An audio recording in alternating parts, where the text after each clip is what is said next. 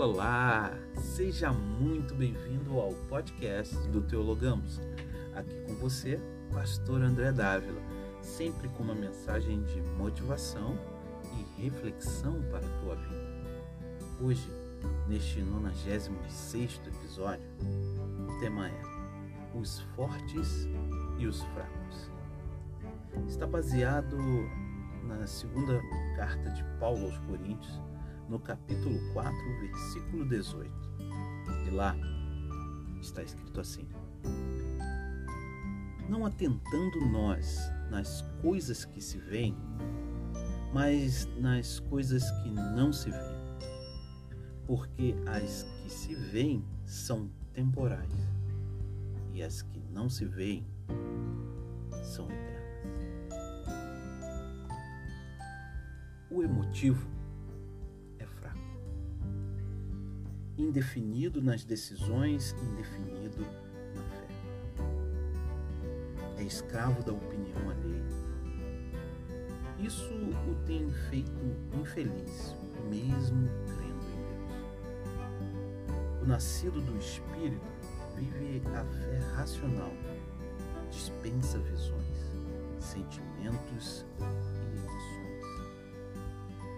Crê para ver não precisa ver para crer. Isso é loucura? Certamente para o mundo secular, não para o mundo da fé. O reino do Espírito de Deus. Só o nascido de novo pode ver o reino do Espírito de Deus. João 3, 3. Só os nascidos de Deus estão aptos para vencer a guerra da salvação, porque usam a fé sobrenatural. Já o nascido da emoção não vive a fé sobrenatural. Por conta disso, não tem coragem de assumir compromisso sério com Deus, negar sua própria vontade, tomar a cruz. Antes, é literalmente covarde. Ao menor som dos tambores de guerra, foge. Não tem coragem para dizer não ao pecado e enfrentar as injustiças.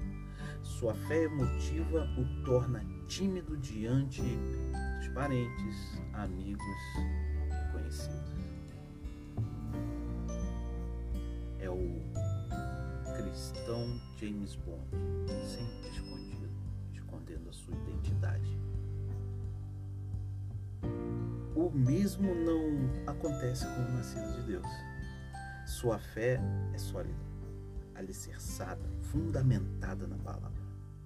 Não está nem aí para a opinião alheia. E se todos os o abandonarem por causa da sua fé, aí é que ele se torna mais forte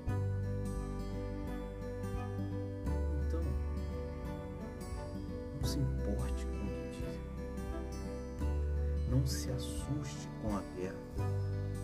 Siga em frente e saiba em quem você crido. Ora, o homem natural não aceita as coisas do Espírito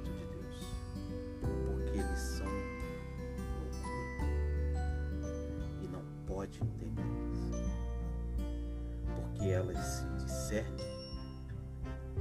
espiritualmente. 1 Coríntios capítulo 2, versículo 14.